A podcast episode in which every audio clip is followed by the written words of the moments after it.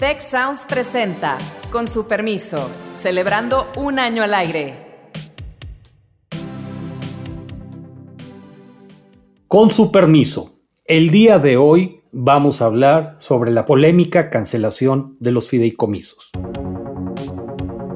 presidente suma y resta. Estos 90 mil millones de pesos que hoy financian en el número de películas, en el número de investigadores, yo lo voy a poder gastar en cosas que me dan más rentabilidad. Y me recuerda eso muchísimo, muchas revoluciones que se han hecho en el pasado, donde normalmente los intelectuales han quedado con las cabezas cortadas. Es un pleito con cuatro grupos muy vociferantes, académicos, científicos, derechos humanos y gente de arte. Este gobierno está en campaña, con resultados desastrosos en materia económica y en materia de salud, pésimos en materia de seguridad y en prácticamente todo. Me acompañan Beata Boina, Carlos Elizondo, Alejandro Poiré. Compañeros, ¿cómo la ven? ¿Qué implica lo que, estamos, lo que vimos esto, en estos últimos días? Primero, Héctor, te voy a corregir porque no están desapareciendo los fideicomisos. Están desapareciendo los fideicomisos que al presidente no le gustan y creo que tenemos que ser precisos. Son 109 fideicomisos, tienes toda la razón, Carlos. O sea, los fideicomisos del ejército, hoy trae a reforma en primera plana que no solo existen, sino que están robustos, con mucho más dinero que antes. También hay un fideicomiso para la vivienda de los maestros eh, del Sindicato Nacional de Trabajadores de Educación que se mantiene sano. Entonces, realmente los que están en juego son fideicomisos que por alguna razón al gobierno no le importan y se quieren quedar con esos recursos. Yo percibo dos niveles importantes desde la perspectiva de política, de la política al interior del gobierno y de la política en relación con el partido gobernante. A ver, clarísimamente este movimiento para centralizar los recursos de estos fideicomisos es una estrategia de mayor centralización del poder. No hay mucha vuelta de hoja.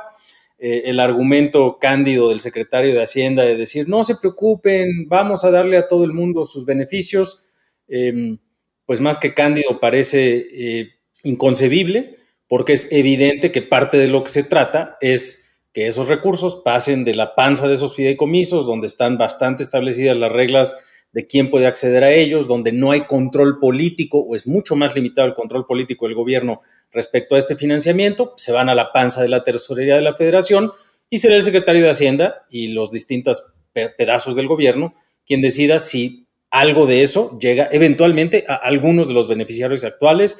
Mi apuesta es prácticamente nada, por un lado. Pero por otro lado, la parte que está interesante es que si bien eh, pareciera ser que al final del día va a autorizarse la cancelación de los fideicomisos, no ha sido una batalla fácil para el propio partido en el poder respecto de su coalición. En Cámara de Diputados un pedazo del PT votó en contra, en el Senado de la República se están armando mesas de discusión, a Morena le alcanzan los votos para concluir el lance del presidente, pero creo que ahí hay una, una parte interesante eh, de, batalla política al interior de Morena, que se cruza en parte quizá con la batalla por el liderazgo nacional, eh, que, también hay que seguir y que también hay que entender. Sí, a mi modo de ver, yo creo que este, siempre es bueno hacer revisiones del presupuesto y hacer revisiones de las formas como se administra ese presupuesto a través de los fideocomisos en ese contexto. Ahora bien, efectivamente, este, em, si tenemos aquí una selectividad en cuanto a la eliminación de los fideicomisos, o sea, de más de 350 desaparecen o van a desaparecer 109, pues hay, eh, o sea, no se trata, se puede decir, eh, con la misma vara a todos los fideicomisos, lo cual de, de antemano pues está, está mal. Eh, se está atentando sobre todo contra los fideicomisos relacionados con ciencia, cultura y arte, ¿no? Eh, y, son los grupos. de derechos humanos, sí. Y derechos humanos, sí, efectivamente. O sea, esos tres, tres cuatro ámbitos eh, que em, pues esos grupos obviamente se han levantado y han, han manifestado su descontento por la desaparición pues de esa seguridad que dan fideicomisos eh, a la hora de pues eh, ejercer el presupuesto y realizar diferentes proyectos. También yo creo que cuando hablamos de los fideicomisos pues hay que ver el punto, el lado bueno y el lado malo de los fideicomisos en su conjunto. O sea, no todo es positivo en los fideicomisos. En ese sentido, sí hay varios que pues tienen poca transparencia o que no se ejecutan de forma correcta, ¿no? Eso hay que reconocerlo. Hay también algunos que se han usado por personas que quizás no necesariamente pues deberían recibir cierto tipo de financiamiento y en ese sentido pues el tema por ejemplo del cine para mí es eh, quizás el más emblemático. Hay personas que con la edad ya muy avanzada de 50, 60, 70 años pues reciben financiamiento para hacer sus películas en ese sentido, yo creo que fideicomisos deberían de este tipo servir para apoyar más bien a los que inician o las jóvenes, ¿no? En esta industria cinematográfica. O sea, hay varios abusos, no cabe duda que eso es cierto. Pero por otra parte, pues hay también este, elementos muy positivos del funcionamiento de los fideicomisos y quizás en ese sentido las instituciones educativas eh, pues pueden ser como un buen ejemplo de cómo se puede realmente aprovechar de forma muy correcta, muy destacada incluso algunos fideicomisos. O sea, habría que, si quisiéramos, pues habría que hacer un ejercicio completo de todos los fideicomisos, revisión y demostración de su funcionamiento, de sus resultados, de su transparencia o intransparencia, pues decidir cuáles desaparecen, cuáles no. No es este el ejercicio que se está haciendo y la gran preocupación es hacia dónde va a ir ese dinero, que va a ir obviamente a los proyectos del presidente por una parte y por otra parte hasta qué punto se van a garantizar eh, los fondos. Ahora se dice que sí, no hay duda sobre esto, pero veremos en la práctica los fondos para la realización pues, de los objetivos que estaban financiando los fideicomisos en el ámbito de ciencia, cultura y arte. No, mira, y hay muchas cosas aquí muy desasiadas. Creo que Beata tiene un muy buen punto los excesos de la administración pasada, la verdad es que han contaminado y de alguna manera servido de pretexto para, para cosas que no nos gustan. Pero aquí hay un proceso desasiado. ¿Cómo funciona el presupuesto? Típicamente por ahí de marzo las, respectivas instancias empiezan a hacer su trabajo interno, luego hay comunicación con la Secretaría de Hacienda, hasta que todo esto se ve plasmado en el paquete económico. Aquí ya se presentó un presupuesto. La verdad es que sería muy ingenuo pensar que eh, van a tener oportunidad los diputados de cambiar, de incorporar esto, de encontrarle una fuente de financiamiento y no hablemos del problema de reglas de operación, porque creo que, que por ahí sí hay algo importante que se está perdiendo. Muchos de estos fideicomisos nos, permitían tener horizontes multianuales, había curvas de aprendizaje, particularmente en los fideicomisos que tienen que ver con CONACYT, que tienen que ver con ciencia, y, y de repente, pues todo eso se perdió pensar que nuestros diputados van a tener la capacidad de votar eso en una base anual, decidir, medir, saber qué está funcionando y no, pues la verdad es que es muy ingenuo. Además de que el dinero, ¿dónde está? Y creo que aquí se está rompiendo un principio básico de finanzas públicas. Gastos recurrentes se financian con ingresos recurrentes decir y poner también de pretexto, en contradicción con lo que está diciendo el secretario de Hacienda, que este dinero se va a usar por un problema de salud y la pandemia, y luego la justificación de parte de la Secretaría de que todo el mundo afectado va a tener dinero, pues simple y sencillamente las cuentas no dan y los argumentos no se sostienen. Recuérdanos, Héctor, eh, ¿cuánto es el monto que está incluido en estos 109 eh, fideicomisos? Aproximadamente, Alejandro, como 90 mil millones de pesos. Pues sí, sí pinta. Mira, sí pinta, pero cuando tú piensas en un presupuesto del tamaño del mexicano, pues estás hablando de 0.35, o sea, eh, un tercio del punto PIB. Los programas que están, que van a perder esa lana. Pero en ah, términos. Por supuesto. conjunto, la verdad no pinta, ese es el punto. Exacto. Te da margen de maniobra, es un año de gasto en dos bocas, o sea, no está mal. Si tienes ahí este, huequitos por acá y por acá. Pero déjame ir un paso atrás, Héctor. Decías tú con razón, o Beata también lo dijo, es que hubo muchos problemas en el pasado. Si hubo muchos problemas en el pasado, como ha habido muchos problemas, no sé, en CFE y no por eso están cancelando CFE, o en Morena y no por eso están desapareciendo Morena. Es decir, el argumento de que porque hubo corrupción en el pasado, entonces hay que desaparecer las cosas en el presente, pues obviamente es un uso político y selectivo que el presidente lo hace muy bien, pero es eso y no mordamos ese anzuelo. Incluso lo vería al revés. Esto es una muestra de que esos corruptos dejaron cosas, porque el grueso de este dinero viene del pasado. El fideicomiso más importante que lo lograron sacar del juego, que es el fideicomiso para gastos catastróficos que venía asociado al Seguro Popular, fue un ahorro que se hizo durante los ejercicios presupuestales previos para garantizarle a los enfermos de, eh, con, enfermedades catastróficas que hubiera la lana para que pudieran atender si no se murieran. Esos corruptos del pasado heredaron el dinero. Este gobierno es fagocitario de fideicomisos porque no le alcanza el dinero. Ya se chuparon, no había una nota, Héctor, tú lo conoces mucho mejor, el fideicomiso que había para compensar los ingresos de los estados cuando caía la recaudación. Se los dejaron llenito, ya se lo acabaron. El fideicomiso que había para eh, compensar la caída en los ingresos petroleros, se lo comieron la mitad del año pasado y se van a comer pues la otra, o por lo menos la mitad de lo que quedó este año. No tienen dinero, están gastando en proyectos que al presidente le importan y esto es una forma de hacerse de una lana que como tú dices, Héctor, pues no es recurrente. Se acumuló por alguna serie de procesos en el pasado y si te la comes hoy, pues no vas a tener el espacio para financiar las responsabilidades que lo de menos son los 100 millones del fideicomiso Beata de Cine, ese es el pie de página. sí, sí, efectivamente. Es un financiamiento que le asegura a quienes perdieron o no encuentran un familiar que tengan un mecanismo de financiamiento, como decía Alejandro, automático, que no dependa de que ah, es de las víctimas de mis enemigos, entonces te doy la lana para que la busques. Si eres víctima de mis amigos, entonces no te la doy.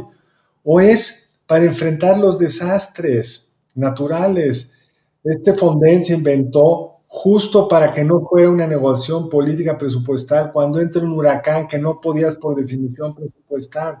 Pero por último, para cerrar, llevan casi dos años en el poder. Quiere decir que en estos últimos dos años también ha habido corrupción o se tardaron dos años en responder. Seguro el presidente nos va a contar unas historias de horror de muchos de estos fideicomisos, como lo puede uno contar de cualquier cosa de la Administración Pública Federal hoy que si el hijo de Bartlett, que si el contrato de no sé quién. Así es, desgraciadamente, la administración pública federal, no por eso la cerramos, sino de lo que se trata es de mejorar. Sí, o sea, yo creo que en ese contexto, claro, no cabe duda que la política hacia los fideicomisos de este gobierno no surge de la genuina voluntad de limpiar el sistema, ¿no? Es un gran problema. No es, digamos, para tener finanzas este, el presupuesto y las formas de distribuir como más transparente, eh, darle como mayor, eh, mejor, digamos, formas para que el dinero pues se, se, gaste de forma más eficaz. O sea, sin ninguna duda no es este el objetivo, sino que pues conseguir dinero para otro tipo de proyectos. Ahora bien, yo creo que en el, debate de fideicomisos, obviamente, pues se queda atrapado en ese debate político. O sea, no hay de otra, desafortunadamente, ¿no? El gobierno y la oposición, en ese sentido, el gobierno quiere quitar y la oposición, pues lo que quiere es que los fideicomisos, pues permanezcan los que se quieren quitar. Y es un desafortunio que todos esos debates de carácter presupuestario y cómo gastar el dinero, pues se quedan en esa dinámica oposición y el gobierno y no se va más allá de eso. ¿no? En ese sentido, yo creo que es importante rescatar aquí una idea. O sea, tú has mencionado, Héctor, la necesidad de esos presupuestos, digamos, o gastos que tengan planificación multianual. Es clave desde muchos puntos de vista, no cabe ninguna duda, ¿no? Por otra parte, también es cierto que varios fideicomisos nacieron, se puede decir, en el pasado y no necesariamente se reformaron reglas de funcionamiento de esos fideicomisos. Y finalmente, el tercer punto, en la administración pasada se intentó hacer algo así como el presupuesto desde cero, ¿no? Porque todo está ya, estaba ya atrapado, se puede decir, en diferentes tipos de gastos, que la verdad es que no había prácticamente margen para, pues, ninguna política nueva. Eh, incluyendo, como digo, diferentes ya eh, adjudicaciones presupuestales y obviamente los fideicomisos, ¿no? Hoy en día no hay ese debate que hay que hacer, digamos, tener como cierta lógica, cierta racionalidad en los temas presupuestales, en los temas de gasto, o sea, es pura improvisación. En ese sentido, considero que lo de los fideicomisos, pues qué mal que lo hacen de esta forma, ¿no? Porque podrían aprovechar esa oportunidad precisamente para realmente ver el presupuesto desde una perspectiva, pues, un poco más estratégica y no pasa eso. Sí, eh, yo, yo pienso que, a ver, tres puntos importantes que veo en esta discusión. Eh, y retomando lo que han dicho los colegas. Primero, no tiene ningún sentido lógico la narrativa de es que porque eran corruptos los voy a cerrar. Primero, justo quiero subrayar las razones que, mencionaste, Carlos, porque ese es un punto central. Llevan dos años esta administración viviendo con esos fideicomisos. Y una vez más, en la narrativa de la corrupción se dice, es que ellos eran corruptos, no hay denuncia, no hay caso concreto, pero se utiliza el argumento desde una perspectiva política. Políticamente sí tiene sentido, pero ese es el segundo problema al que se va a enfrentar esta administración, que la narrativa de la corrupción tiene un límite y es la de los resultados. No puedes después de seis años, ya después de dos años no tiene mucho sentido, pero ya después de seis años no puedes seguir adelante con una narrativa de la destrucción del pasado, de la corrupción en el pasado. Eventualmente esta administración se va a enfrentar con la tragedia de resultados en materia de política pública en cada una de las áreas, prácticamente, con muy honrosas excepciones, que ha tocado.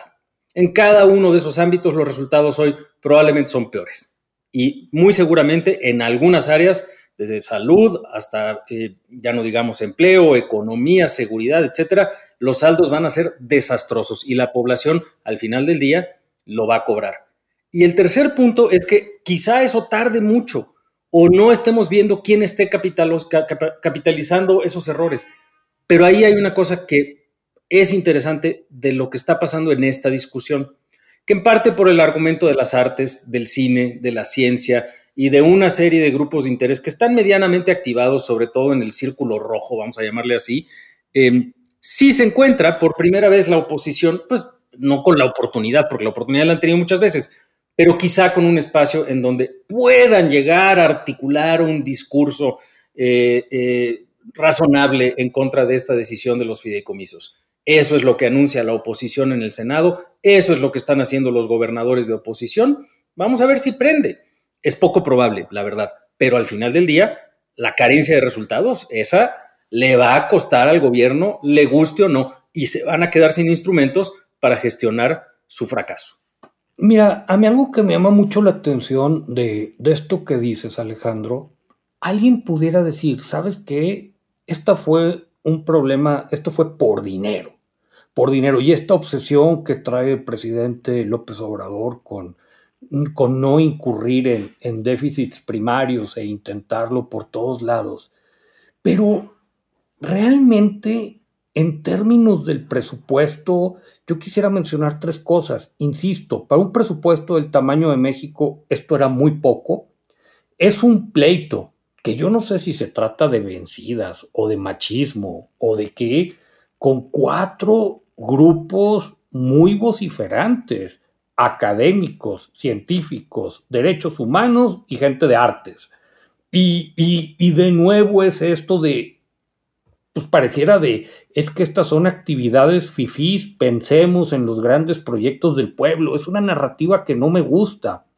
Ahora, es un desaseo también en el ejercicio que hubo de Parlamento abierto, pues la verdad es que los argumentos fueron bien contundentes, pusieron a la dirigencia de Morena contra la pared, había la promesa de rectificar, de reconsiderar, de que se iban a tomar casos por separado y llegó la planadora.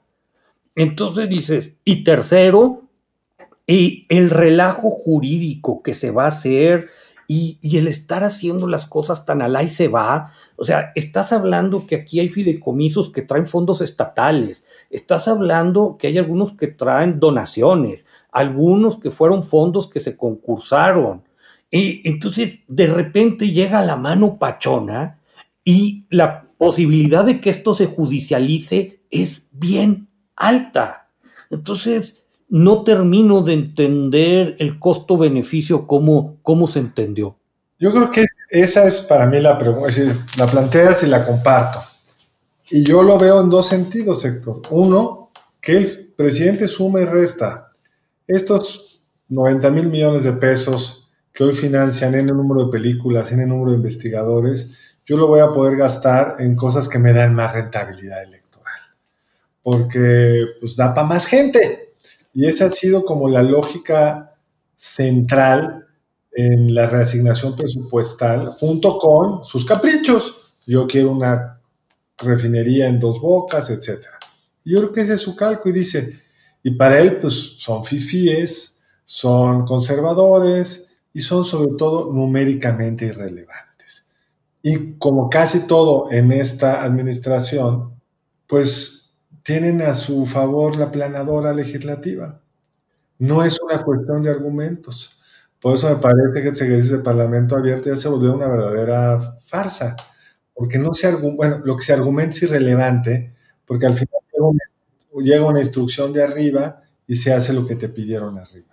Sí, en ese sentido yo creo que son muy reveladores los comentarios del presidente en sus conferencias en y, y, precisamente refiriéndose al tema de los fideicomisos mencionó, los científicos no son pueblo, así textualmente. Y eso, pues, la verdad es que refleja con plenitud cuál es la actitud del presidente, pues, hacia precisamente ese grupo.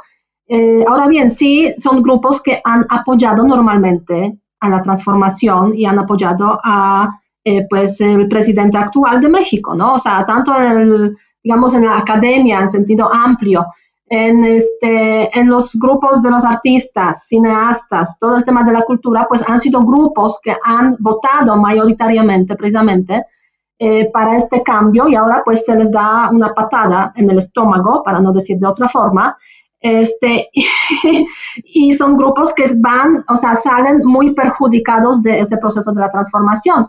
Y me recuerda eso muchísimo, muchas revoluciones que se han hecho en el pasado, donde normalmente los intelectuales han quedado con las cabezas cortadas, precisamente, aunque al comienzo han apoyado a la, a la transformación y han apoyado, digamos, a los movimientos que han llevado a unos líderes que han prometido grandes cambios, ¿no? Pero sí les ha costado, ha hecho muchísimo y, y, vemos hoy en día ese debate sobre fideicomisos como los científicos, los investigadores muy reconocidos, pues están dando argumentos y es una pena escuchar que dicen, pues nosotros hemos dedicado nuestros 10, 20 años de vida para trabajar en esa institución que ahora pues pierde su financiamiento garantizado, digamos, eh, en tiempo así más largo. Y, pero sí, desde el punto de vista electoral, quizás es una pérdida pequeña para el presidente, ¿no? Para el partido, porque efectivamente podrá usar ese dinero para, pues, eh, eh, grupos más amplios. y además, pues, se ve claramente que está cortando eh, su relación con las llamadas élites, ¿no? Élites intelectuales, élites artísticas, eh, élites culturales de este país. Luego las divide muy bien, porque si se tratara de lo que él dice, ¿qué es más corrupto? ¿O dónde hay más evidencia de corrupción? ¿En los fideicomisos o en los patronatos de las universidades? Las historias de los patronatos de las universidades, empezando por una de un cuate que hoy está sometido a proceso, el señor Sosa, de la Universidad Autónoma de Hidalgo, son unas cosas horrendas. Y ahí sí hay casos muy, muy extremos. Pero no, los fideicomisos estos son para una comunidad muy pequeña y con eso es fácil no meterse. Quizá cuando hayan acabado con esto se van a ir sobre los patronatos, van poco a poco, no abren todos los frentes al mismo tiempo, pero en sus propios argumentos había temas mucho más interesantes desde el punto de vista monetario y donde ciertamente ha habido mucho más opacidad. Sí, yo creo que parte del, parte del cálculo es la narrativa. Es que exista durante un tiempo relativamente prolongado, más o menos sistemático, espacios, casos eh, para poder argumentar que la, la narrativa anticorrupción, que no se nos olvide, este gobierno está en campaña, con resultados desastrosos en materia económica y en materia de salud, pésimos en materia de seguridad y en prácticamente todo, y con un récord bastante cuestionable en materia anticorrupción.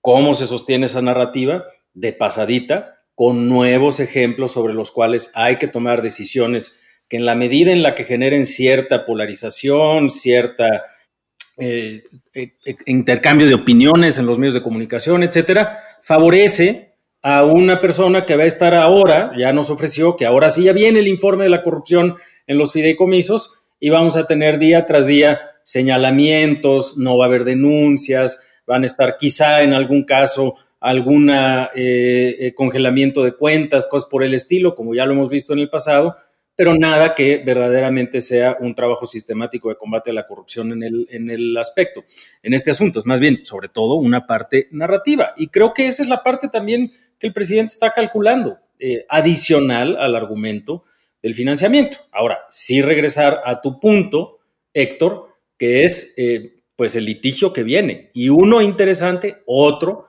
es la acción de inconstitucionalidad que ya han anunciado los gobernadores, precisamente porque ahí hay eh, varios fondos en los cuales le metieron. Están, están, están comprometidos fondos que les corresponderían a ellos, ¿no?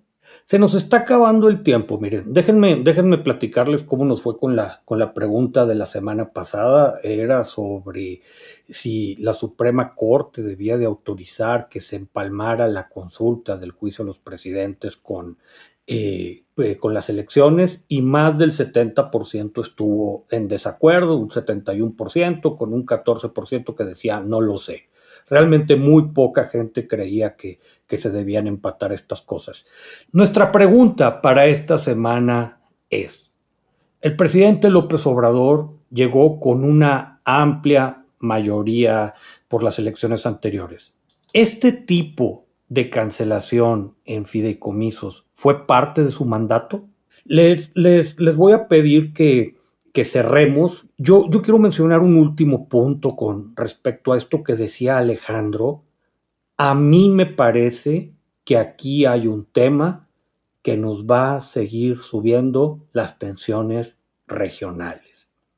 Pude platicar con personas de la Universidad de Guadalajara hoy en la mañana y dijeron, a ver, pues nuestros fideicomisos funcionan muy bien, aquí están los resultados y vamos a ver cómo le hacemos para hacer estas cosas sin la federación.